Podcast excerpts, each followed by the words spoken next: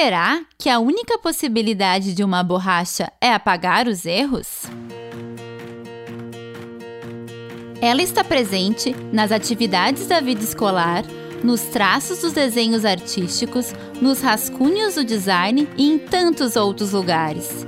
E dizem que a borracha possui um papel bastante específico: apagar os erros. Também dizem que a gente deve mirar o acerto e temer o fracasso.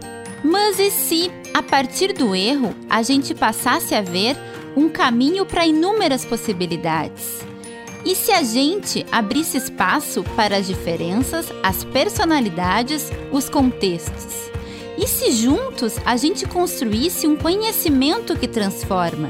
E se a gente tivesse alguém para passar a bola, alguém para rir e chorar junto, alguém para pedir ajuda e ajudar também? São tantas as possibilidades que a gente resolveu carimbar todas elas nas nossas novas borrachas de apagar promovendo diálogo e reflexão através de pequenas frases que são: Quantas tentativas tem um acerto? Acredite, ser você é ser especial. Ajudar a fazer faz a gente aprender. Juntos somos a melhor parte do nosso dia. No episódio de hoje do Papo Mercur, que tem como título justamente nossa primeira frase, Quantas tentativas tem um acerto? Vamos conversar sobre cada uma dessas frases, através do olhar inspirador de dois educadores.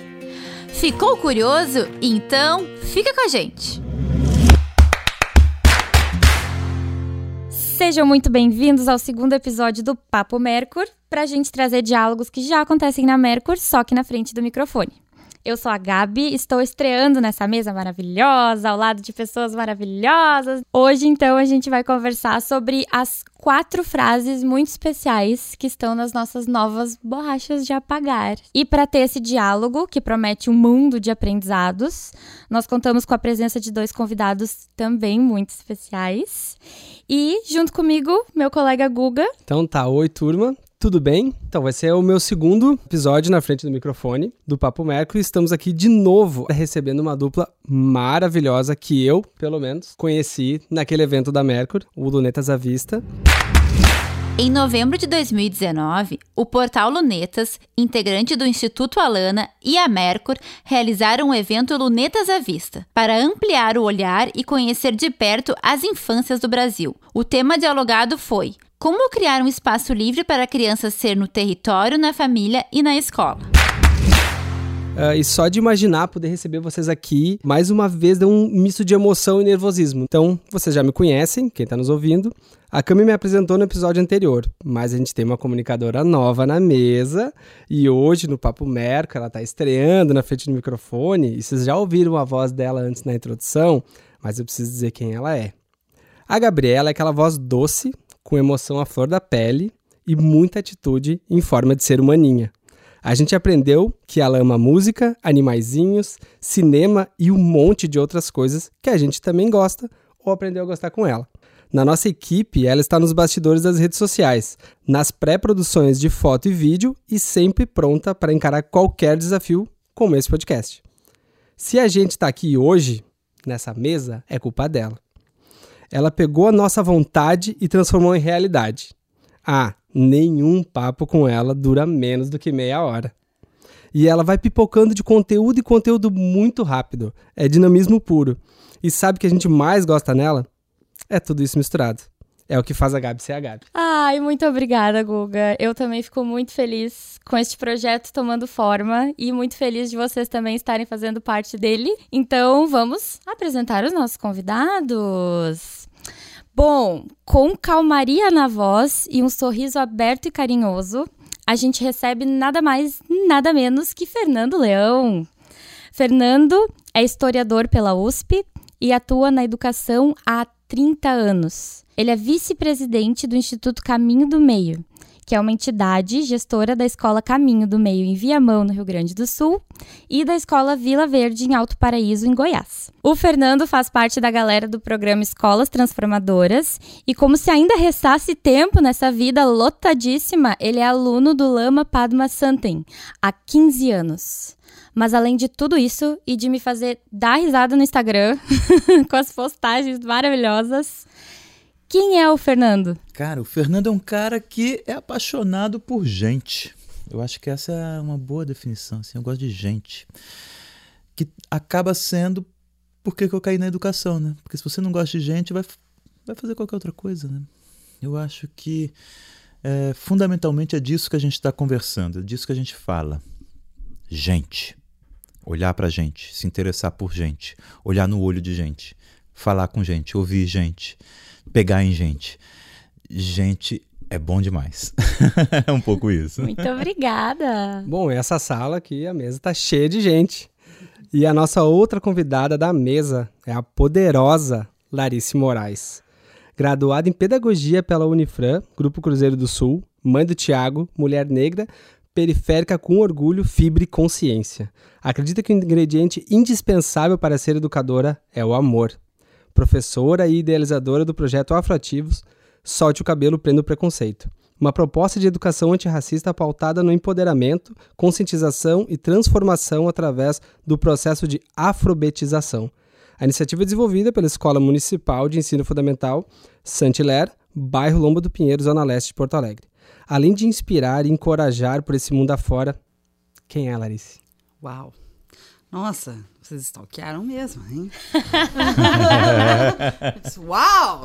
Eles tiraram coisas do, do fundo ali mesmo, né?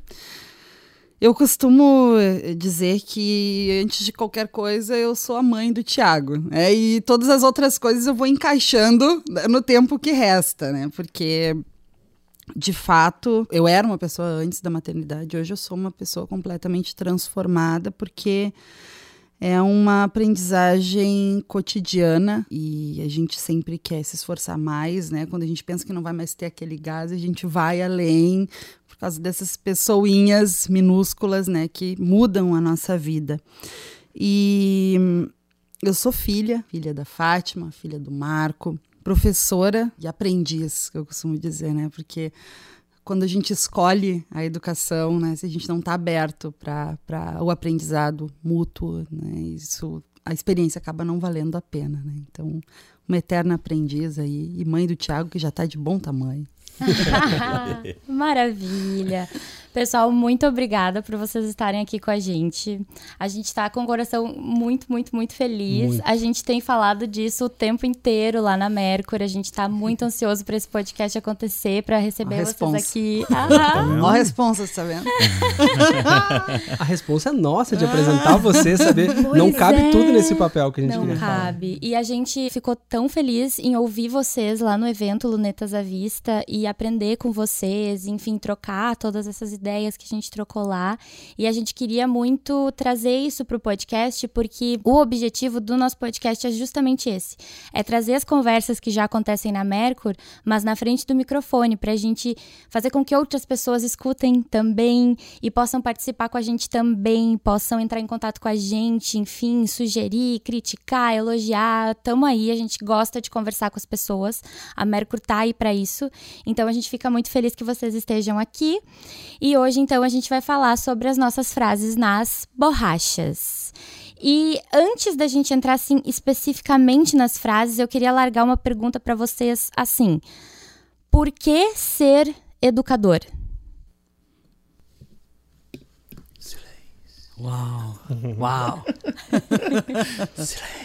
É o curioso, em relação, pelo menos, à minha trajetória, quando eu vi ele, nossa, foram 30 anos. Cara, que loucura. E, e que coisa boa, né? De, de conhecer um profissional que já atua há três décadas. Fala assim, né? fica mais. Parece e, que mais de não, 30, né? Quando fala é, três décadas, mas, parece que é mais que 30, que é mais. né? Mas isso é tão lindo de ver. Aquele brilho no olho, sabe? Aquela vontade de continuar fazendo. E é assim que eu desejo estar daqui mais 30 anos, né? E por aí vai. Eu não era da área da educação, era da hotelaria. Muito hotelaria. a ver. Muito a ver. Eu era da hotelaria, trabalhava numa rede internacional, tava tudo muito dentro do cronograma, sabe? Tudo muito tranquilo, assim. Só que eu percebia, eu sentia que tinha alguma coisa que não estava legal, sabe? Era, era um trabalho bacana, uma carreira, tal, pagava as minhas contas, mas faltava. E eu sempre trabalhei é, com reforço escolar para as crianças. Eu sou uma, uma pessoa oriunda de comunidades periféricas, né? E então eu sempre trabalhei com a gurizada, fazendo reforço, trabalho voluntário. E isso me fazia muito bem, eu amava né, fazer. Uh, mas a gente vai resistindo, né? Ai, a gente vê toda a situação do professor no país, toda a desvalorização, todos os ataques, enfim, e aquilo foi gerando uma certa resistência. E eu acredito que não, não tenha acontecido só comigo, né? Isso deve acontecer com várias outras pessoas que se questionam se de fato querem trabalhar com educação, porque hoje realmente é um desafio enorme, né? porque a gente tem que dar conta de uma série de outras coisas e estar inteiro dentro daquele espaço com aquelas crianças, com aqueles adolescentes. E então eu resisti muito, resisti muito até o momento que eu disse: ai, ah, quer saber? Ai, vou, vou testar aqui, fazer um magistério para ver se eu gosto e tal. Se é isso mesmo que eu quero. Larguei tudo, gente. Larguei tudo. E aí comecei com cursos e, e estudando e terminando minha formação. Hoje ainda estudo não é muito fácil, né? Porque a função né, de, de, ser mãe solo, estudante, estar à frente de um projeto que tem uma agenda como Afroativos, mas eu não consigo hoje me ver fazendo outra coisa da minha vida. Por quê? É, é a possibilidade né, de transformar, né, a possibilidade de transformar as vidas não só dos meus alunos, não só da minha comunidade, como também isso tem transformado a minha vida, a vida do meu filho. Meu filho estuda na escola onde eu leciono, então a gente tem aquela coisa de família mesmo, sabe? De comunidade escolar, aquela coisa raiz mesmo. Obviamente, né, a gente tem essa fantasia, né, de que o professor ele tem que trabalhar por amor. A gente trabalha com amor, mas não é o amor que paga as nossas contas, né? Que, que faz com que a gente tenha qualidade de vida, saúde mental, né? O emocional equilibrado. Então, apesar de todas as dificuldades, de todas as barreiras que existem, assim, a possibilidade, assim, cada, cada avanço de cada aluno, porque cada aluno, né, é um universo. Isso me motiva muito. Assim, eu até tenho que segurar, assim, porque eu me emociono mesmo. Segura é só tamanho. não. A pessoa é só, a pessoa aí. é só tamanho, assim. Pode né? soltar. Só tamanho. Essa mulher só tem lágrima. tamanho, gente, vocês não têm noção. É, e, e é isso, assim, a- a- essa, e isso é tão potente, isso é tão poderoso, né? e é tão singelo ao mesmo tempo, né? Isso me encanta, realmente é a minha vida, é o que eu amo fazer. Incrível, incrível. Muito obrigada por compartilhar com nós. Eu sabia que essa mesa tá maravilhosa. E eu tenho que falar depois disso, né? Ah, tá, né? Ah, cara, é assim. Eu percebi, e, e percebi isso muito cedo, que é, é a educação que muda o mundo. Mesmo antes de conhecer Paulo Freire, que tem aquela famosa frase, né? Ah, você muda as pessoas e as pessoas mudam o mundo, né? Isso. Então, ah, eu sempre soube disso. E ah, foi a minha segunda formação. Minha primeira formação, eu também, né? A minha primeira formação é administração de empresas. Sou formado em administração de empresas, especialização em marketing. Trabalhei em banco. Ah, veja, uma pessoa séria. Aí eu acabei indo para para história. Primeiro foi convencer o meu chefe no banco de que fazer história tinha tudo a ver com aquilo que eu fazia no banco, né? Mas para um geminiano isso é fácil fazer, né? A gente vai falando, vai falando, às vezes eles se cansam de nos Sim. ouvir. E, bom, aí eu fui fazer. Terminou o primeiro ano da faculdade, eu abandonei o banco para ir dar aula. Porque essencialmente é só aí. É, Eu, eu sou crente nisso, né? De que se eu quero ver um mundo diferente, não necessariamente assim, há um mundo melhor, não é isso. Eu quero um, um mundo diferente. Eu quero poder experimentar alguma coisa que ainda não foi experimentada. Ter uma possibilidade que ainda não teve. E se der sorte, se der tudo certo, um mundo melhor, que esse diferente e novo seja melhor, melhor ainda. Mas assim, se há uma possibilidade de mudança, é só através da educação. Não há outro caminho. A educação é o caminho. Parafraseando né, o Gandhi, né, que não existe um caminho para a paz. A paz é o caminho. A paz é a educação, então, porque a educação é o caminho. né? através da educação, efetivamente.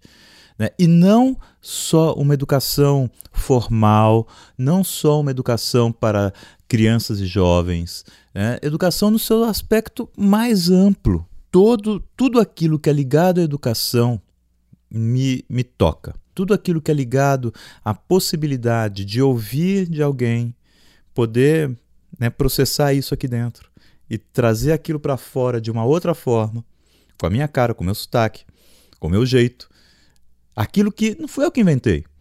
O professor ele é, ele é, ele é um ele é um mestre da palavra alheia. Nós essencialmente buscamos a palavra do outro, processamos e entregamos a palavra do outro. Então é, é esse o processo que me encanta. Seja na história, seja na filosofia, seja na agricultura, seja na economia, seja na política, não importa. Esse processo de ouvir processar e devolver isso de uma forma que toque o outro, né? Eu quero tocar o outro de alguma forma. Da mesma forma que aquilo me tocou quando eu ouvi, quando eu li, eu quero que aquilo toque o outro. Então, esse é o isso é educação, sabe? Essa possibilidade é que me levou para a educação e que me alimenta há 30 anos. E, e, uma coisa bacana, né, é que na educação uma das raras profissões que quanto você mais tempo tem nela, mais as pessoas te olham assim, uau, né? Se você fala que é um médico há 30 anos, falo, já está tremendo, não vai dar para fazer uma cirurgia. Né? O professor não, quanto mais barba branca ele vai, ele tem uma certa uma coisa legal, né? eu não vou ter que fazer papel de, de avô na novela, não vou ter que fazer nada disso, né? Eu tenho uma certa respeitabilidade pela minha barba branca. Isso é muito bom. Isso é muito bom.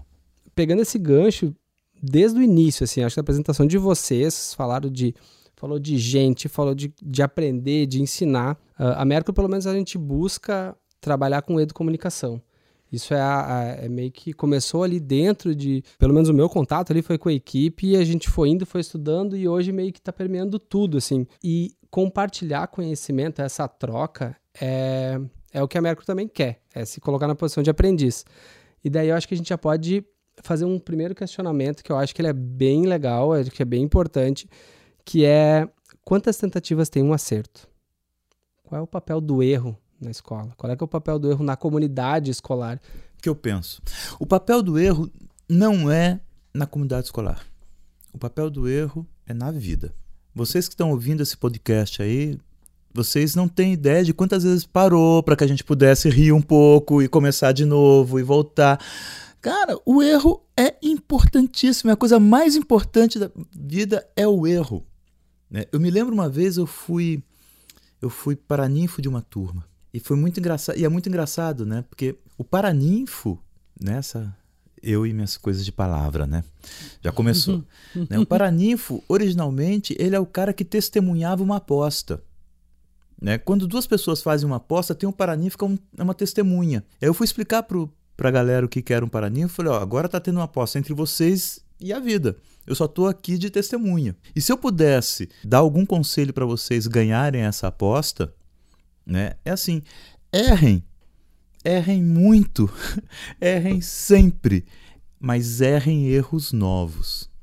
Essa é a graça. Né? Se eu tiver um estoque de erros, isso significa que eu estou interessado, que eu estou fazendo, que eu estou me jogando, sabe? Não erra quem não faz, não erra quem não não se lança. O covarde não erra. O covarde se acovarda. É preciso coragem para errar. Mas o erro é fundamental para o acerto. E não é contando, porque o importante é a gente estar tá sempre errando o erro novo. Então a gente não, não vou contar, sabe? A minha única, o meu único compromisso é esse, de errar erros novos. E quando eu erro erros novos, significa que eu acertei algumas coisas. Né? Porque aquele erro velho não se repete. Então, se ele não se repete, é porque eu, aí eu acerto. É o aprendizado, eu acho. É o aprendizado. É o aprendizado. Né? É por isso que, desde pequeno na educação, primeira lista de materiais de uma criança que entra na escola, tá lá, lápis e borracha. É verdade. Por que é lápis? É lápis porque ele vai errar. Por que, que já não é direto a caneta? Por que, que a criança não aprende a escrever a caneta? Porque ela vai errar, caramba. Aí, cada vez que ela erra, ela vai poder apagar e vai poder refazer. Se ela faz a caneta, aquele erro marca. Ela sempre vai olhar aquele erro e falar: puxa, errei, puxa, errei. Não precisa. Não precisa. O lápis é isso. Eu escrevo, eu erro, eu apago, eu escrevo de novo. Erro outra coisa. Então, isso serve para tudo. É, essa habilidade do apagar, já que a gente está falando nas borrachas Mercury, uhum. Patrocínio borrachas Mercury. já que a gente está falando. tá vendo? Que não ia dar certo esse negócio. assim, já que a gente está falando de borracha, é importante que a gente aprenda o valor da borracha. A borracha é importante. Eu não uso agenda, né? Mas assim, a agenda ela é escrita pela gente. A gente inventa tudo que está escrito lá dentro e a gente se aprisiona aquilo, né?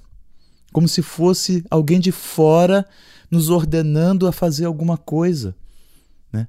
A agenda tem que ser a lápis e junto tem uma borracha para simplesmente olhar e falar assim: eu não quero fazer isso e apaga. É libertador, né? E a textura do lápis no papel é diferente. O barulhinho. O barulhinho aqui. Exato. É diferente da caneta. Ah, isso é uma coisa. É verdade. Uh, enquanto falava, eu anotava, né? Porque senão, sabe, né? A pessoa esquece. a lápis. ah, esquece completamente. A questão do erro para a vida, né? O erro, ele faz parte desse processo de aprendizagem, né? E, e parte que eu acho importante também e uma observação. Eu hoje trabalho com alunos desde o Jardim B, dentro do projeto, até o nono ano, né? Já tenho ex-alunos que estão no ensino médio, enfim. À medida em que eles crescem, essa espontaneidade, né? Essa, essa abertura, ela vai diminuindo. Infelizmente né? Porque eles não, não se permitem mais, eles já são mais censurados, eles já são mais, a coisa vai ficando mais engessada, vai perdendo também a ludicidade, né? Vai perdendo um pouco daquele tesão, né?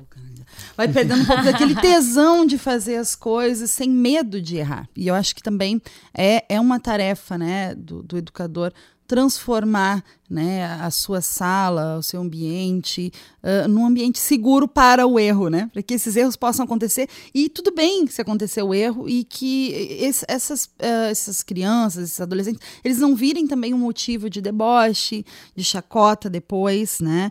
Eu tinha uma professora e ela dizia, né? Vocês não sabem quantas vezes eu bati a cabeça por causa disso. Eu errava e eu acertava. E ela contando dos erros dela. E ela, e ela brincava, ela dizia: a gente não tem uma vida inteira para errar. Então a gente tem que aprender com os nossos erros, mas também com os erros dos outros. Ela dizia isso, né? Eu errei, sabe? Fui por aqui, para mim não deu certo. Isso daqui a pouco não significa, se tu quiser tentar do teu jeito, né? De repente para ti a coisa funcione. Mas eu achava, isso me marcou tanto, né? Porque ninguém erra por querer, né? A gente erra tentando acertar. E se daqui a pouco isso virar, errei, fui punido, errei, fui desqualificado, errei, perdi o meu valor, né? Isso, infelizmente, à medida em que eles vão crescendo, eu percebo assim que esse, esse medo, essa, esse desconforto vai aumentando. E hoje eu trabalho, por exemplo, com o Jardim B, que é, um, é, algo, apesar de ser professora de educação infantil de anos iniciais, dessa ser a minha formação, eu sempre trabalhei com quartos e quintos anos. E esse ano teve esse desafio na escola, assim, para trabalhar com o projeto, com a relação, né, a, a educação para as relações étnico-raciais com as turmas de jardim. E eu me apaixonei porque eles estão extremamente abertos. Às vezes a gente chega ali já com aquela, né, com aquela ideia, com aquela toda aquela didática, com todo aquele preparo, e eles te quebram assim, porque eles vão lá e, e falam algo que te desconcerta totalmente. Então, o erro é essencial no processo de aprendizagem e principalmente, né, a gente tem que deixar criar um ambiente para que as crianças, né, para que esses estudantes eles se sintam confortáveis para errar, para acertar, né, para alçarem os seus voos, né? Acho que é por aí. Isso, porque um dia essas crianças, né, como tu mesmo trouxe, né, elas vão se tornar jovens, que vão se tornar adultos e conforme tu vai cortando essas asinhas da ludicidade e do colocando medos na, na existência deles, tu vai tornando adultos que vão ser amedrontados por isso, porque a gente leva isso, a gente carrega com a gente, né? Eu lembro muito do, de um episódio de podcast do Mamilos, que é o avesso da jornada do herói. Eles falam o episódio inteiro sobre fracasso. E é muito bom ouvir outras pessoas falando sobre fracasso, porque a gente é acostumado a compartilhar as coisas boas, né? Da vida, mas às vezes a gente deixa de compartilhar as coisas ruins e é importante a gente falar sobre as coisas que não deram certo na vida da gente. E tá tudo bem, é a partir do erro que a gente vai encontrando uh, maneiras de vou fazer de novo, vou fazer diferente, não vou errar nessa mesma coisa, mas a gente vai se construindo através disso. E uma criança que cresceu vendo isso como um processo natural, ela vai ter mais naturalidade justamente quando quando ela for adulto. Agora, uma criança que foi podada e que foi cortada, ela, o fra cada vez que ela fracassar, porque ela vai, todos nós fracassamos to com todo mundo. Isso é garantido. O fracasso Sem dúvida. é garantido. Isso. Toda vez que ela for fracassar, ela vai se sentir com culpa, ela vai se sentir com medo, ela vai se sentir uh, deprimida e, né, isso vai causar problemas. E até vou trazer também o artigo que está no portal Lunetas, que é do Alexandre Coimbra Amaral, que também estava no evento do, uhum. do Lunetas à Vista com a gente, né? Ele traz o artigo Qual é o filme da história da nota vermelha do seu filho? E ele compara toda a questão de tu receber uma nota vermelha e tu entregar para os pais. E ele vai falando que isso é praticamente um filme com muitas viradas, com muitos, muitos plot twists, né? Muitas coisas assim do tipo, ele vai ter que dizer que ele falhou então, a importância de construir, né, um ambiente seguro para que ele possa fazer isso, né? E eu vou até trazer uma frase que, que ele diz, que ele também vai falando dessa questão da vida adulta, que a gente vai perdendo a ludicidade, que a gente vai perdendo essa coisa do abraço, do carinho, né? Tudo isso ele vai trazendo no artigo e ele fala assim: ah, tudo é um grande estágio para a vida adulta. Esta entidade que se apresenta a todo momento como um bicho papão que terminará com os sonhos e a ludicidade da infância. E ele fala: está tudo errado, minha gente a vida adulta não é o fim da doçura, não é o fim do epílogo do abraço. Com certeza. Né? Coisa linda, né? É muito bonito. Olha, escreve bem, né? Escreve menino. bem. né? Estava falando isso hoje, né? Que menino esse Alexandre. Eu acho assim, né? E sem contar que quando você desenvolve no, no, no estudante, no jovem, na criança, enfim, no adulto, essa autotolerância ao erro, você desenvolve a tolerância, ponto. Porque a intolerância, eu, eu percebo o outro como errado, de um padrão qualquer, e a partir desse erro eu oprimo o outro. Se ele tem uma, uma relação bacana com o erro, acabou. Né? Não tem erro do lado de lá, portanto não há opressão do lado de cá, e a coisa flui a, a, tolerância ao erro, eu penso que é uma, um portal, assim, uma coisa quase cósmica, né? um portal para a tolerância em tudo, em tudo mais. Em tudo é, mais. E uma coisa que eu percebo, que eu percebi muito na minha época de jovenzinho, jovenzinho. pequeno mancebo. Anteontem, né? Jovem. Ontem, ontem, ontem, ontem. Que para mim é muito simbólico são as cores, porque quando tu migra, provavelmente acho que no meu, no meu caso foi da terceira para quarta série, tu migra do lápis para caneta, é uma conquista. Eu sou adulto, eu sou grande, eu tô com caneta agora. agora. Escrevo caneta. Uhum. E daí a correção vem no vermelho. Horrível. E daí uh, eu acho que um pouco o, o, o aluno ali não tá preparada para lidar com isso, e daí vem alguém e diz: Isso está errado. E eu vou riscar com uma caneta vermelha o que está errado e circula e dá uma nota. E aí tu dá uma nota, tu te qualifica, tu te compara, tu compete. Hum, aponte, e tu já não classifique Isso. o erro. exponha. exponha. Não basta, não, não basta. Não. não. tem que expor publicamente. Que... Isso. Isso aí. É. E, e, e, esse, e, e, o papel do educador nesse ponto, assim, como é que ele fica para desmistificar isso que é meio tradicional já. Na formação, acredito no magistério, tu já vem, ó, é assim que tem que ser.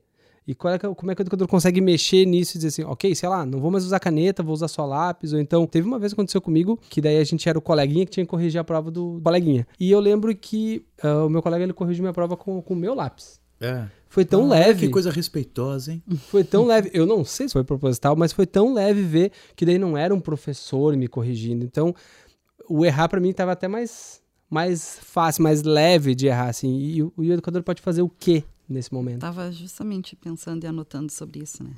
É, primeiro que a palavra avaliação ela Pesa uma tonelada, eu acho. né? Sim.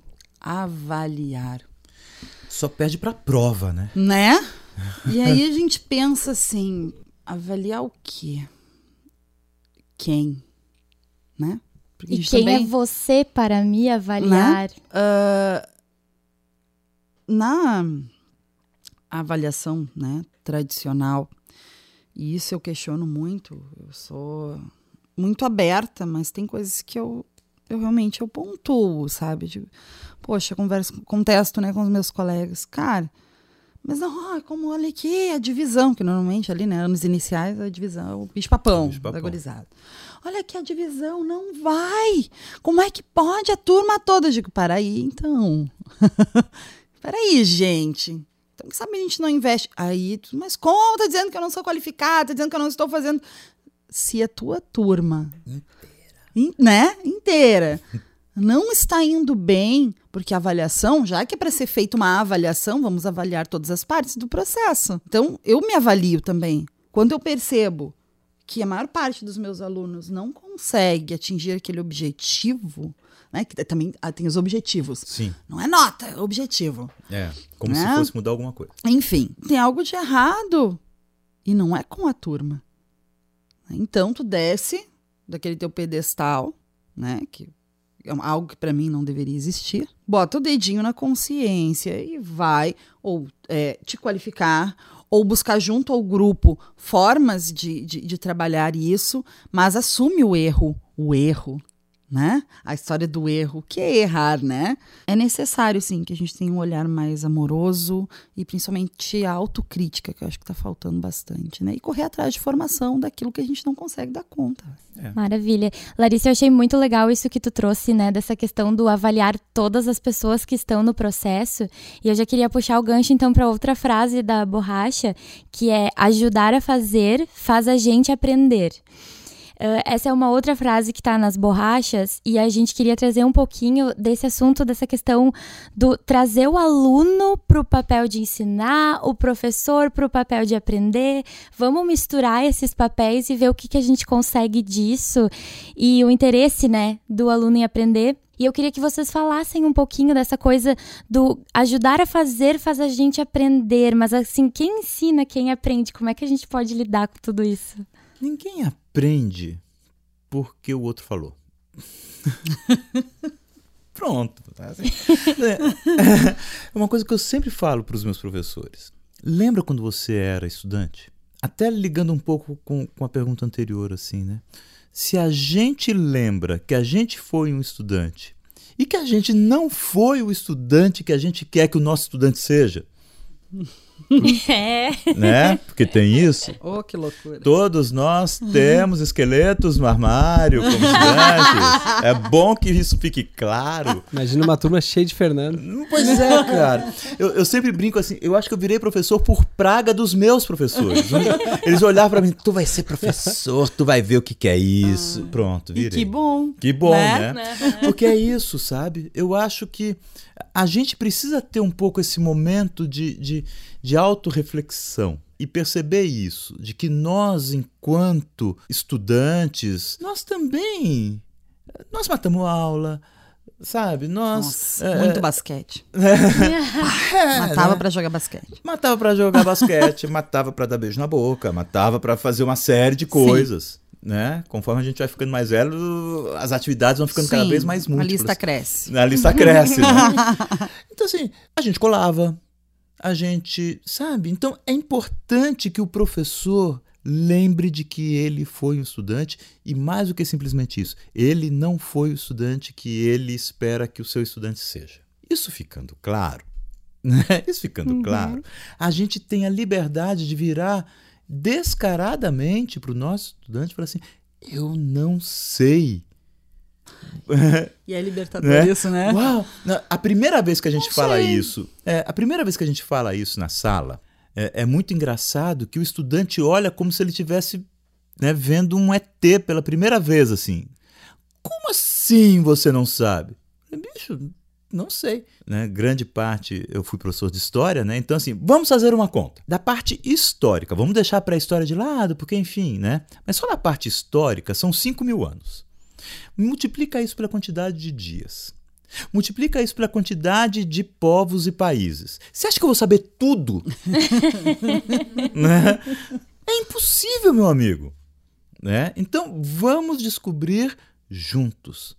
Então, essa possibilidade do vamos descobrir juntos, primeiro, tira do professor o tal do pedestal né, que a Larissa estava falando, tira do próprio professor aquela ideia de que ele tem que saber tudo, ele tem que ter todas as respostas.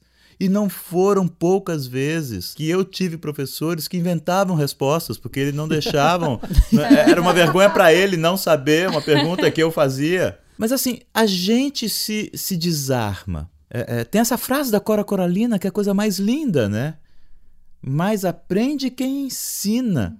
E o fato da gente ter essa abertura é significativo para o estudante. O, o estudante vem sabendo que ele pode saber mais do que o professor e que isso não é problema E que nenhum. delícia, né? E Quando que eles bom, né? ah, ultrapassam né, Cara, todas as, as Você pega, você expectativas. pega um garoto aí de, de 4, 5, 6, 7 anos e pergunta qualquer coisa sobre dinossauro para ele. Essa molecada sabe muito mais de dinossauro do que eu jamais saberei. E o mais legal é quando você junta os pares.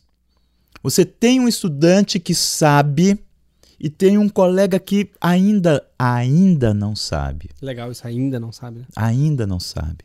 E aí você aproxima os dois. Né? Você sai de cena e deixa os dois, porque os dois têm uma linguagem, inclusive, Nossa. que eu sou anacrônico. Por mais que eu tente estar sempre sabendo o que, que eles estão conversando, ouvir a música que eles ouvem e tal, não, cara, eu, eu sou um sujeito de 55 anos, eles estão lá com seus 15.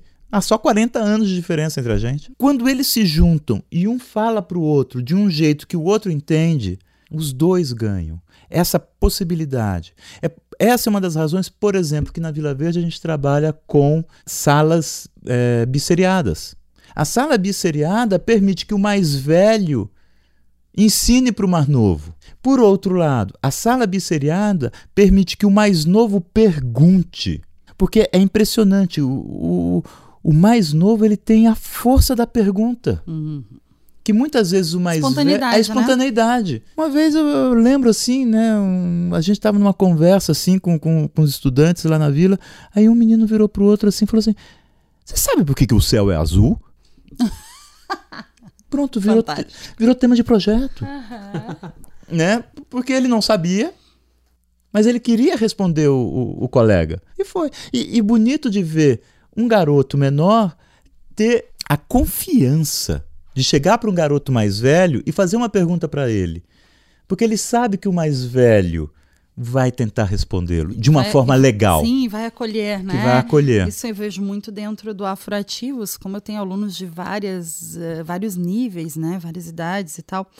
Eles têm muito essa, essa coisa da troca, né? E os mais novos trazendo cada vez mais, bombardeando com, né? E é muito legal essa, essa, essa esse sentido que a autonomia vai dando, né? Autonomia e protagonismo, né? Hoje- Duas palavras que são fundamentais. É, né? hoje, assim, eu tenho lugares, tem eh, eventos nos quais a gente vai, assim, em diversas, em diversos momentos eles já assim, senhora, a senhora fica aí sentada, a senhora não tá legal, eu tava doente, eu não tava bem.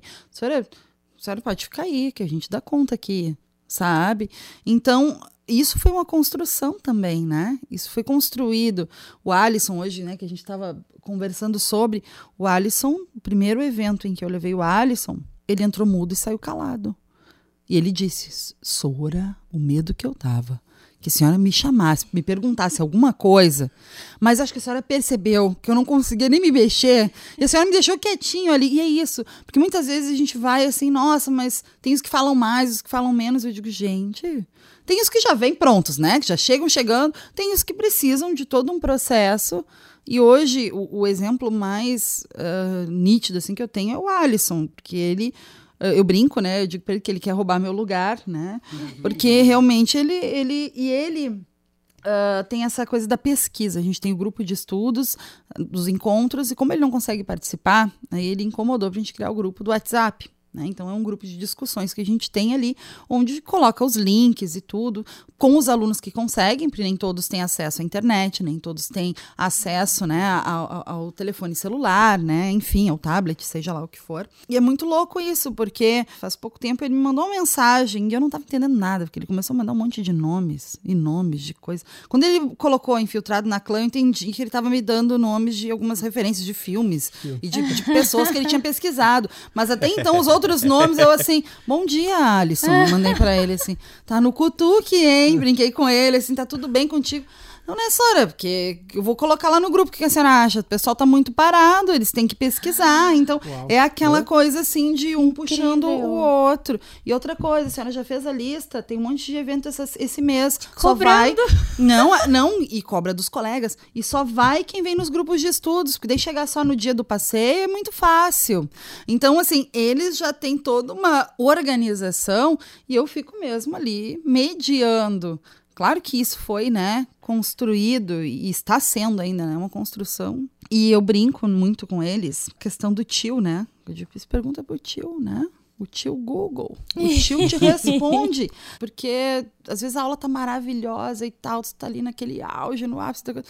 Bate, né? Pro próximo período. Aí tu uhum. tem que uhum. trocar o período porque, né, é assim que funciona. Eu já brinco com eles, ó, oh, querem saber mais sobre isso, bota lá no tio, eles já sabem, né? uhum. né? Depois vai lá e pergunta pro tio que ele responde para vocês, né? Porque senão só na próxima semana me tragam aí me... e é normal, eles me veem nos corredores, é, daqui a pouco eu nem sei onde estão os trabalhos, né? Porque eles dizem, eu entreguei pra senhora, porque eles me entregam coisas no corredor, eles me entregam onde eles me enxergam. Eu fiz um poema inspirado naquela aula, eu fiz um não sei o que. Eles têm essa liberdade, né? E aí parece que a pessoa tá dizendo, ah, meu Deus, tudo é lindo, tudo é maravilhoso. Mas realmente, assim, criou-se essa esse ambiente para que eles se sentissem confortáveis para produzir e para sugerir outras formas. O calendário ele surgiu assim. Uh, o guia prático antirracista surgiu dessa forma, os desabafos poéticos surgiram dessa forma, e assim eles estão, eles já estão com a ideia do calendário 2020. Essas coisas vão surgindo à medida em que eles também vão se sentindo livres. Importante também falar, né, a questão que ninguém aprende porque o outro falou. Eu alisei os meus cabelos por mais de 20 anos, assim. Num dia em que minha aluna me olhou e disse para mim, senhora adora seu trabalho e tal, mas eu queria continuo querendo ter o cabelo igual ao seu, eu cabelo liso até aqui, né, quase a cintura. Eu olhei assim, eu, nossa, o que que eu tô fazendo, sabe? E a minha transição hoje, eu percebo que ela, ela minha transição capilar, ela, ela gerou nessas meninas e meninos, porque é importante falar também, um efeito tão potente que talvez as minhas palavras ali somente, né, por falar, né, de forma vazia, elas não teriam, né, uh, todo esse efeito. Então, a coerência, o exemplo, né? Muitas vezes eles não vão nem prestar atenção no que a gente está dizendo, mas assim, eles vão prestar atenção no que a gente está fazendo né? Isso é o tempo inteiro. E se mostrar vulnerável também é importante, né? Para eles perceberem que nós somos humanos, que às vezes a gente não vai saber, que às vezes a gente vai ter problemas para resolver, que, que fogem, né? Porque é aquela coisa, ai, tu tem que separar, né? Os teus problemas. Tira. Sabe? Nós somos, né? Quando eles percebem e te enxergam como humano, que nem eu brinco, às vezes, porque eu moro, eu me mudei para o bairro onde eu leciono, porque eu não queria sair da escola, eu sou apaixonada pela escola. E eles me veem no mercado. Nossa, parece que sou celebridade. É eu entrei no mercado, não consigo dar um passo pro meu filho. E o meu filho. E eu sou filho dela. Ela é minha mãe. Malice Moraes, né? Minha mãe. Então ele tem toda. É, e é muito louco, assim, porque para eles parece que ainda, né? Há essa essa, essa, esse desnível, essa, essa hierarquia, é, é, essa né? distância ainda, né? E Cultural. eu tento, né, uhum. sempre que acho que é para isso que o conhecimento serve, né? Para a gente criar pontes, né? Para a gente encurtar é, essas. Nisso que você está falando, sabe, Lari? Tem uma fala do Lama Santen que é muito bacana, que é um conselho que ele dá para os professores das escolas. É, ele fala assim: a gente aprende pelas costas. Esse é um conceito interessante, assim. Porque quando ele fala assim, ele aprende pelas costas, é isso. Ele não está aprendendo quando você está de frente para ele falando, falando, falando, falando. Ele aprende quando você vira as costas para ele, começa a agir, aí ele vê a coerência entre aquilo que você fala e aquilo que você faz. Isso que é o aprender pelas costas. Né? Aprender pelas costas é essa, é, é essa coerência entre o falar e o agir. Né, que, que a Larice trouxe, eu acho isso fundamental para o nosso papel de professor. Já foi o tempo, ainda bem, ainda bem, já foi-se o tempo do fala o, faça o que eu falo, Faço não, o que eu digo, fa- não é, faço o que sei eu lá, faço. é, não faço o que eu faço. Não, faço o que eu faço, porque eu sou coerente com aquilo que eu digo, né? Eu acho que essa coerência ou do ensinar pelas costas, que é uma coisa que a gente tem dentro do, do- das escolas do Instituto Caminho do Meio, é importante, sabe? Assim, Demais. coerência. Coerência. Incrível. Até trazendo de novo ah, uma fala tua do documentário do canal Futura, eu achei muito legal que tu falou que a indisciplina é filha do desinteresse. É. Porque o que move o aprender é o interesse do aluno e o quanto é importante, né, ele estar presente ativamente com toda a autonomia, né, essa palavra muito citada. E a maneira que isso vai ser trazido, né? Isso. A maneira, isso né? é o Não- principal, acho que assim. é o, Isso. né, o- é a chave para que as coisas Perfeito. consigam né, ter sucesso, assim. É Porque vai falar de interesse do aluno, ah, é muito fácil a gente botar responsabilidade, às vezes, ali no, no. Ah, mas ele não quer aprender. Cara, pode ser que não seja, porque ele não consegue prestar atenção meia hora ali na aula, mas ele vai chegar em casa oito horas na frente da Netflix, sem ir no Sim. banheiro. Ele vai ficar quatro, cinco horas jogando né, no play. Porque assim, se o professor é o cara, ainda se vê como o cara que tem, é, é detentor do conhecimento, ele tá lascado. Ele é um Né? GPS, né? É isso, sabe? Porque o Google vai apresentar muito mais rápido, de uma forma muito mais sintética, muito mais interessante e interativa do que eu jamais vou conseguir ser na sala.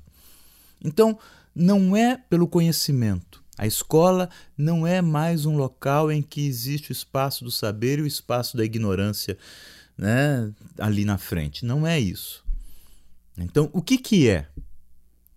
É um espaço de mentoria, é um espaço, eu uso bastante essa expressão assim, é um espaço de curadoria.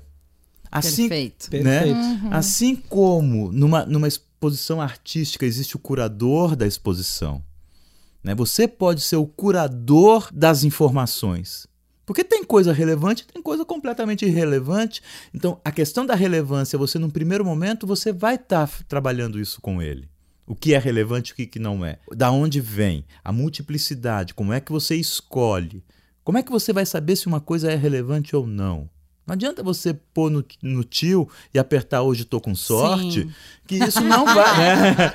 que não vai te trazer uma coisa, Sim. na maioria das vezes não te traz nada relevante. É, então vamos papel- mexer com, vamos aprender a mexer com o Google? Isso. É isso. Isso. Vamos aprender a mexer com o Google? Vamos. Então, aquilo. Como é que eu faço uma pesquisa no Google? É só ficar digitando ali? Quais são aquelas chaves? Define. Né? Menos isso. Eu não quero saber dessa parte. Onde Sabe? você tá vendo? Onde eu tô vendo? Quais as Perfeito. fontes?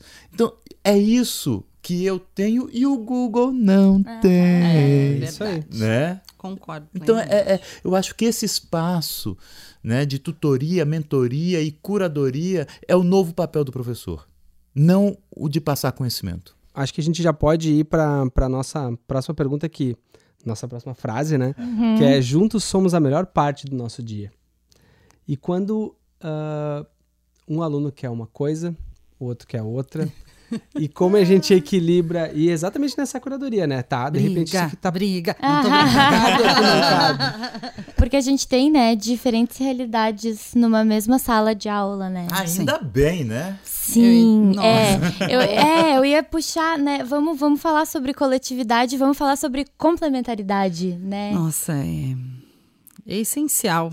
Né, eh, lidar com o diverso. E que bom e que fantástico que a gente ainda pode poder discordar, né, poder argumentar, poder estimular esse debate dentro da sala de aula, até nas coisas mais simples, né, na organização cotidiana. Né? De que maneira a gente vai decidir, de que maneira a gente vai construir. Vou dar um exemplo: as nossas regras, as nossas combinações. Né? Porque daqui a pouco, para ti, o que é óbvio, para o outro não é. E no município de Porto Alegre, numa reunião, foi utilizado né, esse termo. Nós muitas vezes temos que ensinar o aluno a ser aluno. E aí, nossa, parece uma coisa, ah, tu, tu, tu tá adestrando. Não, não é isso. É no sentido mais básico.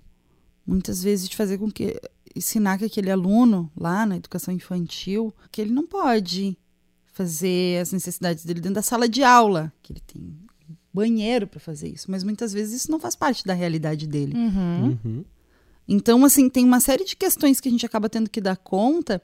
E aí, quando chega ali no uh, quarto, quinto ano, nossa, mas por como é que a pessoa não entende? Como é que não se dá conta de cara? Essa é a pessoa que lá no início. Então, assim, é importante para todo mundo. Todo mundo só tem a ganhar com, com essas essa diferença de saberes também. Por quê? Por que saberes, né? E aí vamos lá para o evento da, da, do, do, Lunetas, né? Onde a gente falou da questão da, do direito à infância. Uhum. Muitas dessas crianças não sabem, não tiveram, né? Não tiveram esse direito, mas elas nem têm os pais, uma muitas nem vezes, os né? pais, enfim, mas elas têm uma série de outros saberes, de outras habilidades que elas aprenderam com a vida que são extremamente úteis dentro da sala de aula, dentro do contexto escolar. Isso para mim é muito tranquilo, porque já é algo que para mim faz parte, né? Faz parte do que eu escolhi fazer. Né? Lidar com isso, estimular isso, fazer com que também esse aluno que, aos olhos do, dos outros colegas, que aos olhos da sociedade tem menos ou é menos por ter menos, que ele seja valorizado pelas habilidades que ele traz, pelo por toda a bagagem que ele traz. Então a gente vai compondo esse equilíbrio, sabe? Eu, eu vejo dessa maneira e eu acho que isso é o mais fantástico. Acho que não, eu não vejo isso como um entrave. Eu acho que essa Entrave. é a parte Essa é a riqueza, né, né? rica da história A- toda. A multiplicidade de visões, a multiplicidade de, de olhares que a gente tem dentro de uma sala de aula é a grande riqueza da sala de aula. Com certeza. Né? Assim, o mundo seria muito chato se todos fossem iguais. Todo mundo inteligentíssimo. Ou todo mundo com muita dificuldade, ou todo, todo mundo alguma coisa é chato. Como resolver essa questão? Normalmente eu resolvo no primeiro dia que eu tenho contato com eles. Porque o primeiro dia é sempre assim, vamos fazer os combinados de sala. Né? É. Gente, olha, primeiro dia a gente está se conhecendo e tal, tá, tá, tá, tá, tá, tá. Então vamos fazer o seguinte, o que, que vocês não querem que eu faça com vocês?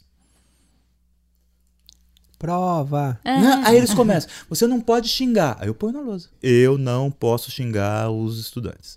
Ah, você não pode humilhar. Eu não. Porque eles vão começando a relatar as experiências Sim. deles, né? É Vem, muito lindo isso. Terapia. Eu não posso humilhar o estudante. Eu não posso faltar sem avisar. Eu não posso atrasar a entrega da correção da prova. Eu Eles vão colocando tudo. É lindo. Aí eu falo assim. Beleza, mais alguma coisa? Ah, Não, não, não. Falei, então vamos fazer o seguinte. Agora eu só vou pôr uma. Posso pôr só uma? Né? Pode. Falei assim, o que não vale pra mim não vale pra você. tá tudo resolvido. né? Se você não quer que eu te xingue, você não pode xingar, sacou? Se eu não posso atrasar na entrega da, da prova, você também não pode atrasar na entrega do trabalho, sacou? Se... Aí eles- Durma com este barulho. numa- É isso! Uma horizontalidade, assim, todo E, mundo e é uma igual. coisa absurdamente horizontal, absurdamente democrática e que eles ficam chocados. É simplesmente isso. O que não vale pra mim, não vale pra você. Tá certo? O que não vale pra você, não vale pra mim. Essa lista inteira. Eu aceito todas essas. Se você aceitar a última. Tudo bem? Porque se a gente falar assim, vamos fazer o combinado. Eles já chegam com o combinado. Eles estão fazendo Ah, isso há 11 anos. Não, isso é. Todo primeiro dia é essa mesma história. Ah, não pode Vamos xingar o colega. Tem que, é, tem que Ah. levantar a mão para perguntar. né? Tem que, é, Mentira! mentira. Então você resolve a coisa assim. E aí eu me coloco nu ali na frente para eles. Podem fazer o que quiser. Pode pôr a regra que você quiser aqui. Porque eu sei que no final vai ser a regra que vai funcionar para eles. Mas eles não sabem. Sim, eles não sabem. Esse é o elemento surpresa. Mas Esse é o elemento vai, vai, é, mas para eles entenderem Assim funciona. Muito. Muito? Muito. É muito mais final. honesto do que aquilo. Vamos fazer o combinado de sala? Hum. Não dá. Começa a sugerir, né? Não, É. eles, eles têm a voz É, primeiro. e mais, eles, já, eles vão dizer não, eles já aquilo... sabem de cor. Não, e mais, eles, Eles vão já dizer aquilo que eles acham que eu espero que eles digam. É, exato. E aí eu, eu quebro, Quebra completamente. quebro completo. A gente vai trabalhando, é isso que é autonomia, É verdade. é isso que é protagonismo, né? E não dá pra você falar em autonomia sem falar em protagonismo. Não dá. E é muito lindo quando tem esses embates. Porque quando tem um embate, normalmente o que, que eu faço? Sento. Falo assim, enquanto não surgir palavrão, nem vias de fato, mão na cara, ofensa pessoal, ah, tá lindo, é, E é isso. lindo de ver, né? E, É e aquilo acontecendo ali na tua frente. Né? É. Agora você imagina, professor de Sim. história. Eu sempre coloquei. A primeira coisa que eu coloco quando começo a aula mesmo assim: opinião não é argumento. Tá? Vamos deixar isso claro. Tudo bem? Sabe o que é opinião? Sabe o que é argumento? Vamos trabalhar isso? Vamos. Aí eu começo da aula, eu coloco a, a bibliografia da aula. Isso que eu estou falando aqui vem daqui, ó. Pá, pá, pá, pá, pá. Se você quiser contrapor, traga também. Ah, não, ouvi no zap. Não, bicho, ouvi no zap, não, espera. Né? Tempos- Desculpa, tempos isso, desesperadores. né? né? isso não é, isso não é fonte. Traga a fonte. Né? Traga a fonte. Eu trouxe, né, para vir aqui para falar com você, eu pesquisei. Você não é obrigado a concordar comigo, mas pelo menos seja um pesquisador daquilo que você quer dizer. Então é essa coisa. Não é a minha aula não tem a menor importância. Sabe? Não tem. Ah, a Revolução Francesa aconteceu em 1789. Bela porcaria. Isso o Google sabe. O Google sabe isso. Agora, o que, que o Google não sabe? Pesquisa. O que, que o Google não sabe? Que opinião é diferente de argumento. E sabe o que, que é argumento. E saber argumentar. É isso que eu quero que ele faça. Então, é, quando ele sai na, na, na discussão, é essa coisa, sabe? Eu quero que eles. Eu quero mais que eles discutam mesmo. Eu quero mais que eles argumentem contra-argumentem. Sim, porque a, a palavra discussão, né, gera uma coisa de tipo, é briga, é. Parece pesado. é, né? mas não, não é. não é. Extremamente saudável, extremamente Isso. importante Maravilhoso. que haja, né? Que aconteça. Da Né? tua experiência. É, né? não, é, é, é, e é uma pergunta, na verdade. E- mas antes de fazer a pergunta para eles, eu já chego falando, né? Eu gostaria que vocês soubessem, e eu vou lá falando, fa- trago elementos da minha vida, né?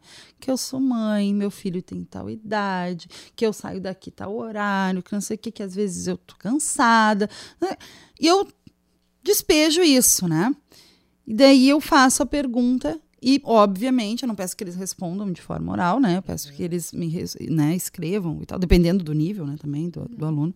O que eu gostaria que a minha professora soubesse no meu primeiro dia de aula? E aí a gente consegue ter uma dimensão, né, desse aluno. Porque parece que quando tu chega e abre para eles e tu te mostra humana, eles não têm essa dificuldade né, de retribuir. Eu nunca vou esquecer de um aluno, porque aquela história né, da lista dos materiais, sugestão de materiais que os pais pedem para mandar no primeiro dia e tal, aquela coisa. Quando eu chego no final da aula, e eu leio vários relatos extremamente pesados nesse dia, e pego a carta desse menino, né? O que eu gostaria que a minha professora soubesse. E ele me diz assim: eu gostaria que a minha professora soubesse que eu não estou com cabeça para estar aqui dentro hoje. Eu gostaria que a minha professora soubesse que o meu pai deixou minha mãe mais meus três irmãos para ir morar com a colega de trabalho. Eu gostaria que a minha professora soubesse que eu não sei como eu vou comprar essa lista de materiais que ela colocou no quadro. Então, assim, Olha as diferentes realidades aí. sabe? Ah, essa coisa, né, do supor, né? Às vezes tu supõe, né, que a criança está ali, né? Deve ter uma série de outras coisas que está faltando para aquela criança. Então, assim, isso humaniza as relações, né? Isso é o que faz a mágica acontecer. Tu entender quem é aquele teu aluno e tu valorizar essas diferenças, né, e potencializar isso ao máximo. Né? Então, só complementando É aí, isso, né? É isso, né? Incrível. É isso. Então, vamos para Vamos. nossa última frase? Ah, Ah. Sério? Sério? Ah, Passou rápido. Então, nós Loucura. salvamos essa frase para o final. Ela é muito especial para nós. Então, a frase, ela diz assim: Acredite, ser você é ser especial. Nessa frase, né, a gente traz muita coisa do que a gente já falou hoje, né? Sobre o protagonismo, sobre né, a, a importância de a criança apenas ser, que era o, o, tema do evento do Lunetas à Vista, né? Como criar um espaço livre para a criança ser. Autonomia, autoestima e o quanto nós como adultos a gente diz o que, que é necessário para você ser uma pessoa bem resolvida e feliz, e o que você precisa ter e o que você precisa ser. E daí as crianças, as pessoas, né? Não só as crianças, todo mundo, né? Que não é aquilo ali, tem autoestima baixa, não tá feliz consigo mesmo e tudo mais. Mas não, né? Ser você é ser especial. Queria que vocês me falassem um pouquinho sobre isso? Eu, eu, saí daqui muito pensativa, né? A louca, né? Tudo que ela faz, ela depois quer levar para a sala de aula. E eu fiz essa pergunta para os meus alunos, né? Se eles se sentiam livres, se eles não se sentiam, o porquê. Eu perguntei, e assim, em algumas turmas, os alunos que disseram que sim, que se sentiam livres, eles explicaram as razões pelas quais eles se sentiam livres, né? E os alunos que disseram né, não se sentir livres, eles também uh, explicaram o porquê.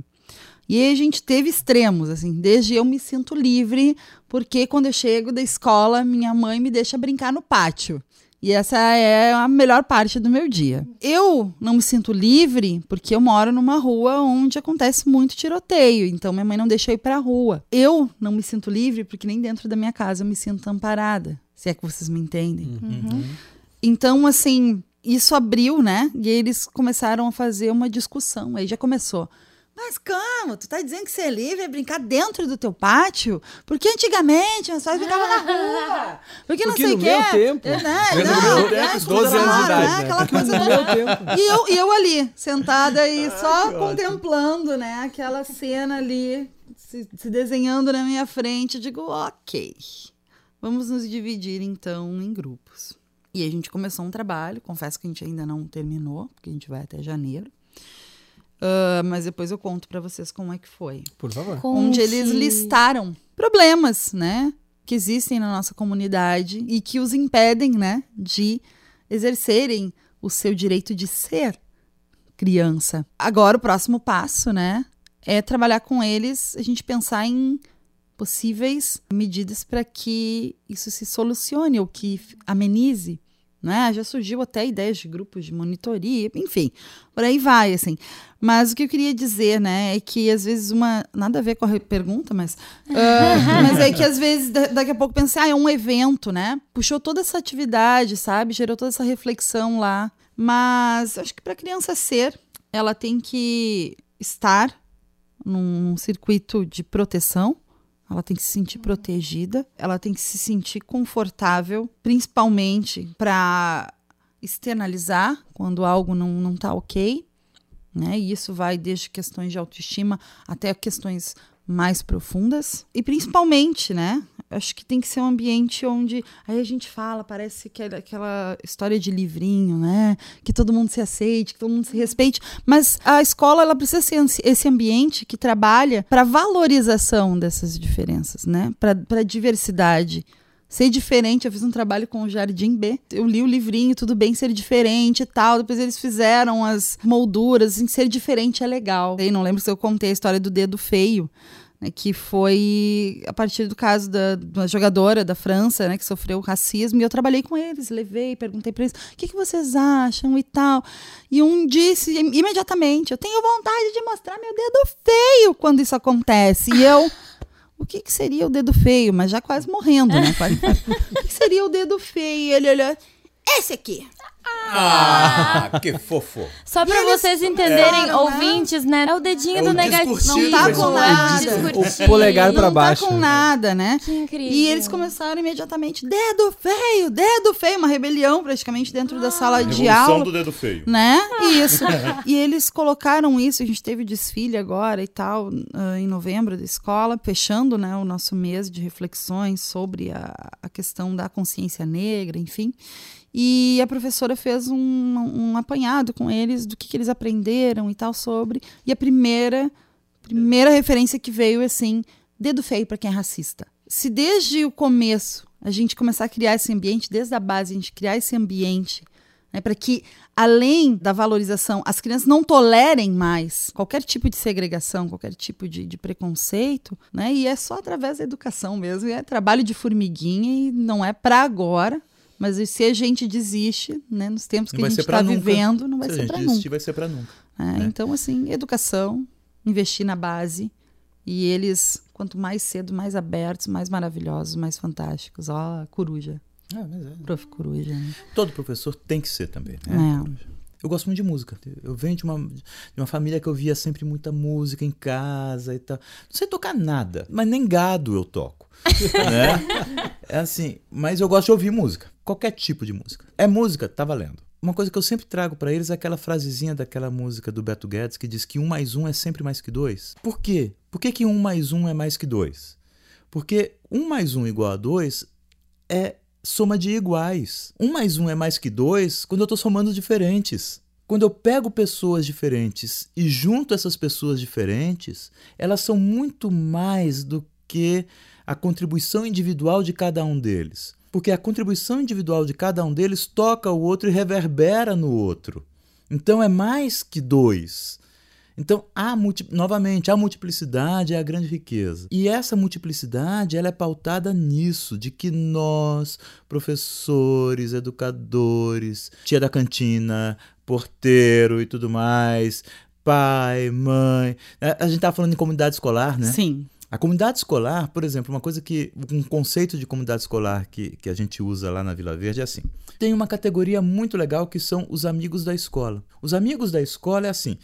Se você não é estudante, não é pai, mãe, família, cuidador. Você não trabalha na escola, você não é professor, teu lugar é esse, de amigo da escola. Então, o amigo da escola é a comunidade escolar. É o cara que não tem nada a ver com a escola, mas quer de alguma forma ajudar, Contribuir. colaborar, contribuir, etc, etc. É amigo da escola. Esse grande conceito de inclusão, que inclusive o próprio conceito de comunidade escolar tem que ser inclusivo, porque comunidade escolar é todo mundo que se interessa pela escola, todo mundo que quer colaborar, colaborar, trabalhar junto. Tudo isso gera um caldo, gera uma massa crítica, vamos falar assim, que é muito maior do que cada contribuição individual. Isso é claro para mim. Muito fácil de ver quando a gente olha essa questão do grupo, da colaboração, da cocriação, da todos esses cos que surgem, cofazer, porque eu estou trazendo esse olhar para o outro, esse olhar de tolerância, que não é. E mesmo tolerância é uma coisa que eu não gosto muito. Porque quando a tolerância é assim, ah, tá, você é do jeito que eu esperava, mas eu te tolero. Eu gostaria de, de ultrapassar a tolerância. O meu sonho. Simplesmente coexistir. Eu coexisto. Eu coexisto com branco, preto, japonês. Liberdade de ser, Mulher, homem, gay, cis, trans, blá, blá, blá, blá. Não importa. Eu coexisto com você. Estou existindo nessa forma com você que é diferente daquilo que é daquilo que é eu. E que é bom, por isso que é né? E rico. que bom. É por isso Maravilhoso que é que é assim. rico. Isso Incrível. é fantástico. Né? Sabe? O coexistir, eu acho que é a última fronteira, assim. A tolerância ainda é um passo, não é o fim. A tolerância não é o fim. O fim é a coexistência. Bem, é muito profundo. É, E assim, super. A gente podia ficar mais horas e horas e horas Bora! e horas. Ah! Queria. Muito. Pegando esse gancho da, da, da nossa frase, acredite ser você ser especial, a gente sabe, Clarice trouxe dos saberes, né? E um pouco tudo que a gente, um pouquinho que a gente sabe, também um pouquinho que a gente vê, um pouquinho que a gente lê, um pouquinho que a gente escuta. E eu gostaria de convidar a gente para ir pro quadro das dicas. Eu posso começar com a minha dica? Vai! Posso seguir? Como que eu não ia dar uma dica que fala de professor nessa mesa? a minha dica é um seriado que se chama Merli. Fantástico. Com certeza você já deve ter assistido. É a série sobre um professor chamado Merli Bergeron. E ele foi despejado da casa dele, ele foi morar com a mãe, daí ele, a guarda do filho passou pra ele, era da ex-esposa. Então, pra ele é uma, uma maluquice tudo isso. E ele tem que lidar com todas essas coisas acontecendo ao mesmo tempo. E ele é uma pessoa, eu acho que eu, eu acredito que ele é um professor bem ousado, controverso, e faz com que a gente né, assista e se perceba também. Eu acho que é bem interessante esse lado dele de questionar e a gente olha assim, inclusive questiona as atitudes do professor. Isso eu achei muito bom. E ele vai dar aula na escola do filho. Mas o legal é que a, a, cada episódio traz o nome de um filósofo e todo o, todo o contexto do episódio tem a ver com as histórias daqueles alunos, daquele professor, daquela família. E agora eu convido quem da mesa para dar as suas dicas. A gente está aí com o quadro agora no Estado, né? E toda a minha solidariedade aos meus colegas, né? Do magistério estadual. A partir do momento em que a tua mantenedora, né? O teu, o teu próprio governo te, te submete a toda forma de humilhação, de retirada de direitos, de perspectivas, né? O que resta para a comunidade em si, né? Muitas vezes a gente ouve alguns pais, mães que vão fazer alguma reclamação, a primeira coisa que diz é isso aí mesmo, tem que parcelar o teu salário, tem que, né? Porque o que acontece, né? Essas pessoas estão se sentindo autorizadas, né? E essa demonização mesmo do, dos meus colegas. E eu, enquanto professora, vinha pensando nessa música, né? Uma música chama Anjos da Guarda, lindamente interpretada pela Alice Brandão. E ela tem, né? o refrão, né, que fala, né, que na sala de aula é que se forma o cidadão, na sala de aula é que se muda uma nação. Na sala de aula não há idade nem cor e termina, né? Por isso, aceite e respeite o meu professor, né? E termina pedindo, né? Batam palmas para eles, que eles merecem. Eu queria só realmente trazer essa questão, uma homenagem, né, aos meus colegas que com todas as, as dificuldades continuam enfrentando, com todas as adversidades, continuam aí acordando cedo todos os dias, indo dormir muito tarde, trabalhando nos finais de semana, nos feriados, porque realmente ainda acreditam, né? Na, e, e vou, vou citar Madiba, né? Na educação, que é a arma mais poderosa que a gente pode usar para mudar o mundo. Eu não sei se eu bato palma agora Vai, no final. tá, eu não sei o que eu faço. referência. Não sei Merece. Isso. Muito obrigado. Imagina. Eu tenho uma música que é trilha sonora, assim, daquilo que eu sou. É uma música do Gonzaguinha, que se chama Sangrando. Logo no começo, né, quando ele fala assim: Que palavra por palavra, eis aqui uma pessoa se entregando. Veja o brilho dos meus olhos e o tremor das minhas mãos. É isso, né? É, é, é, é tá ali inteiro. Eu Essa não é tô arrebentar. né? Eu não tô, eu não tô fazendo gênero, eu tô ali inteiro. Quando eu soltar a minha voz, por favor entenda, é apenas o meu jeito de dizer o que é amar, o que é viver, o que é ser professor, o que é ser gente, o que é ah, qualquer coisa. Né? Eu acho que é isso que a gente faz. Eu acho que não é nada além disso. Ser você mesmo. É isso. Eu vou indicar o Janelas de Inovação, que é uma série de 40 documentários de curta-metragem, tem em torno de 12 minutos, que apresentam iniciativas inovadoras na educação brasileira. Esses documentários eles foram produzidos e dirigidos por jovens das cinco regiões do Brasil e eu tive a oportunidade de produzir um desses documentários. Ele é da Escola Zeferino Lopes de Castro, que também é de Viamão. Ela está no interior e ela tem a tecnologia e a robótica extremamente presente também através de projetos e através do interesse do aluno. No ano que nós estávamos lá fazendo o documentário, o projeto do primeiro aninho era porque o pinguim não sente frio no pé. Ah, olha aí.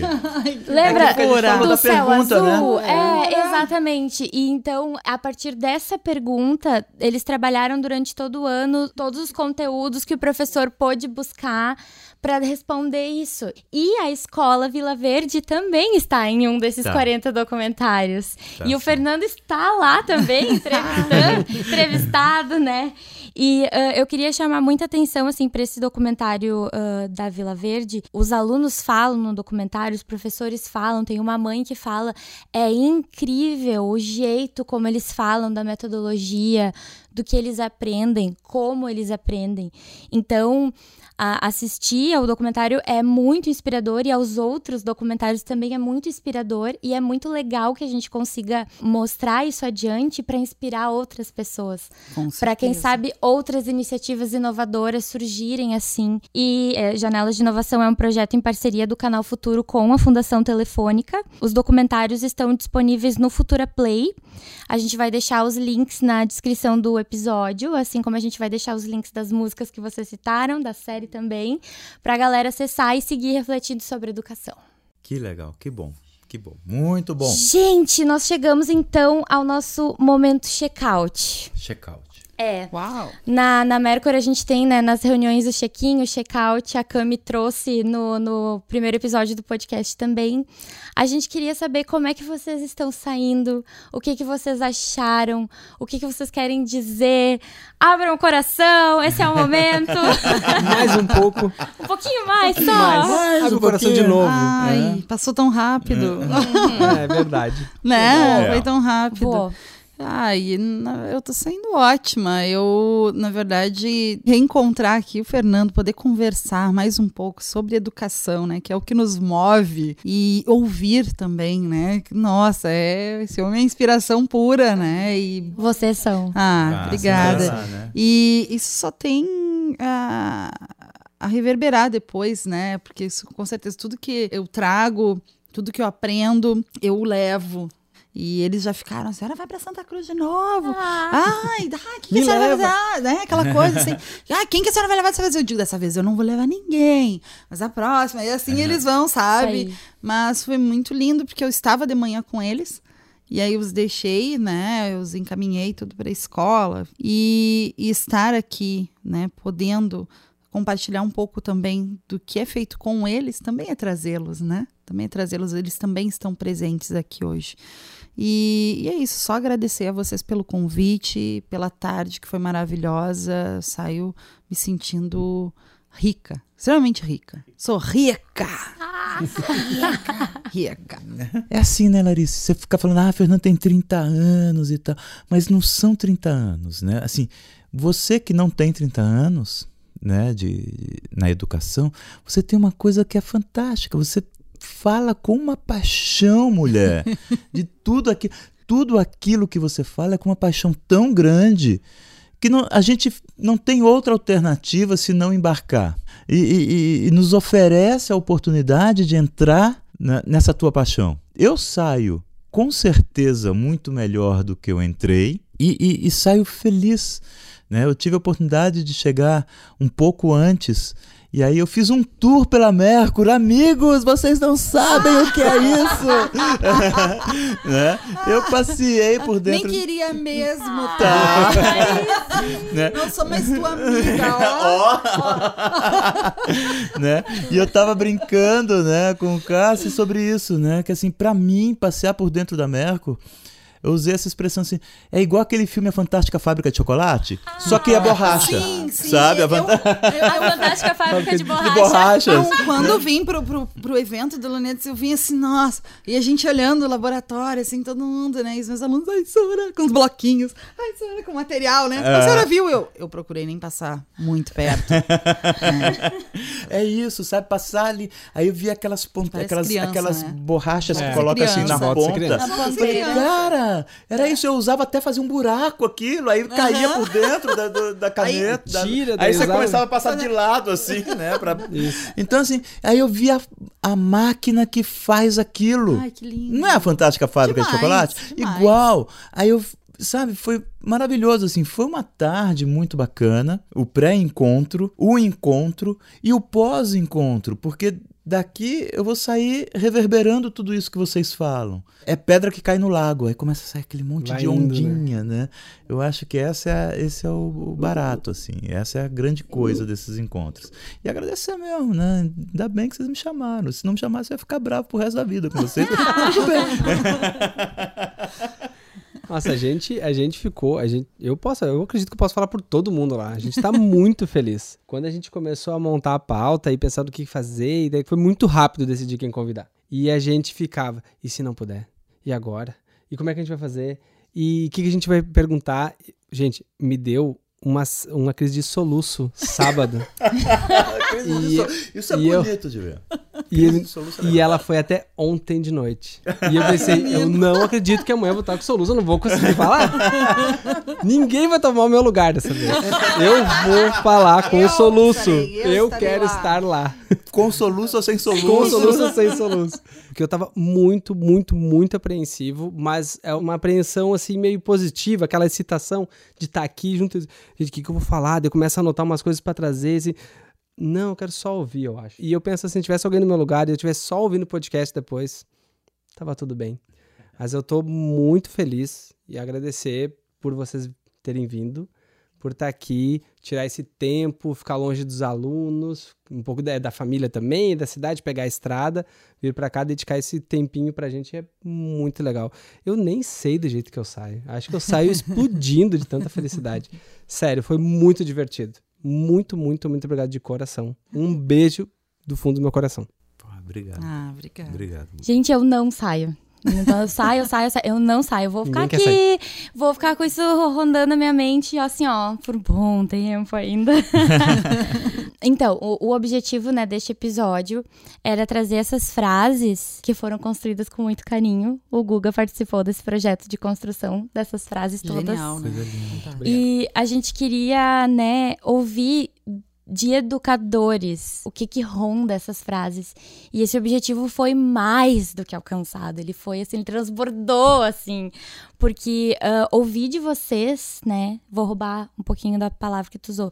Com essa paixão que vocês falam, é inspirador, é não não tem mais palavras para descrever. Muito obrigada por vocês virem e parabéns pelo que vocês fazem, obrigada. por quem vocês são. É único, é incrível, é especial e que vocês continuem assim, fazendo tudo isso que vocês fazem, desse jeitinho que vocês fazem, porque é lindo, é lindo de ver. Então, acho que é isso. Parabéns. Oh. Menina. Então, né? Pessoal, a gente aguarda críticas, sugestões, elogios, o que vocês tiverem para nos, Por favor. Nos dizer. A gente, Mãe, elogia. Pô, a gente quer ouvir de vocês o que, que vocês estão achando do podcast, deste episódio, do episódio anterior. A gente quer conversar com vocês. Então, conversem com a gente nas nossas redes sociais, através do arroba Mercury Oficial no Facebook, no Instagram e no Twitter. E nos encontramos no próximo episódio. Um abraço. Tchau, tchau. Vamos de notícia boa? Hoje vamos falar sobre o projeto que a professora Larice Moraes nos contou neste episódio. O Afroativos Solte o Cabelo, Prenda o Preconceito. Foi criado há dois anos por ela em uma escola pública de Porto Alegre e conta com o protagonismo das crianças e jovens. A ideia é promover o empoderamento, conscientização e transformação por meio da educação afroafirmativa. A gente indica que você encontre o Afroativos nas redes sociais para conhecer as ações que eles promovem e acompanhar a agenda do projeto.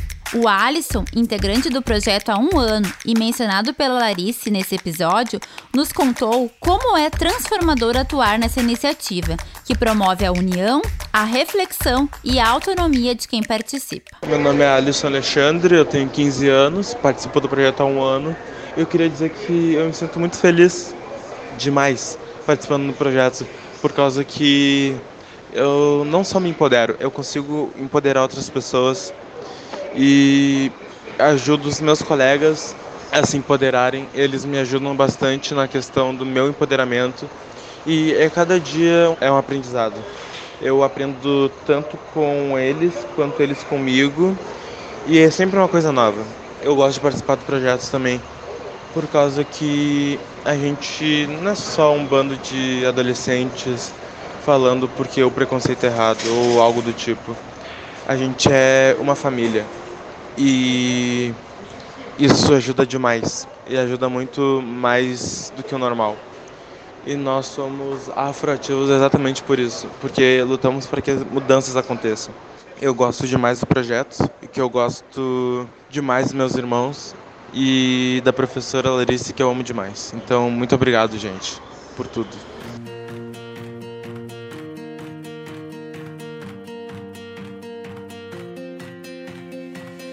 Você ouviu o episódio Quantas Tentativas Tem um Acerto? O podcast Papo Mercur é uma iniciativa da área de comunicação da empresa Mercur e tem o objetivo de trazer conversas que já acontecem por aqui, só que na frente do microfone. Uma produção dos comunicadores Camila Lima, Gabriela Kopp e Gustavo Petri. Agradecimento às nossas colegas que acompanharam a gravação fazendo fotos e vídeos, Kátia Dresch e Rafaela Piscinin. Ficou com alguma dúvida? É só entrar em contato através das nossas redes sociais. Vamos adorar conversar com você e até o próximo episódio.